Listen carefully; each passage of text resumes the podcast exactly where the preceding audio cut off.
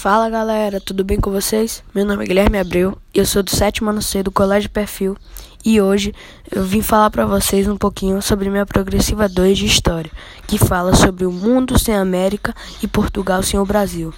E agora eu vou falar a minha opinião sobre como seria se o mundo não tivesse descoberto a América e Portugal não tivesse descoberto o Brasil. Se a América e o Brasil não fossem descobertos, tudo seria diferente.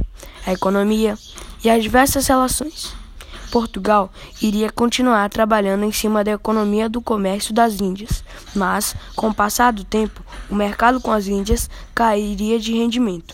Assim, os portugueses entraram na Guerra dos Cem Anos. Com isso, eles se aliaram aos ingleses por conta de interesses econômicos. Com essa aliança, eles derrotaram a França, que estava sob o comando de Joana d'Arc, uma camponesa francesa e jovem que recebeu mensagens divinas, mas que foi morta ao fim da guerra. Após a guerra, a economia de Portugal voltou a crescer e sua principal atividade econômica passou a ser a prestação de serviços no setor terciário.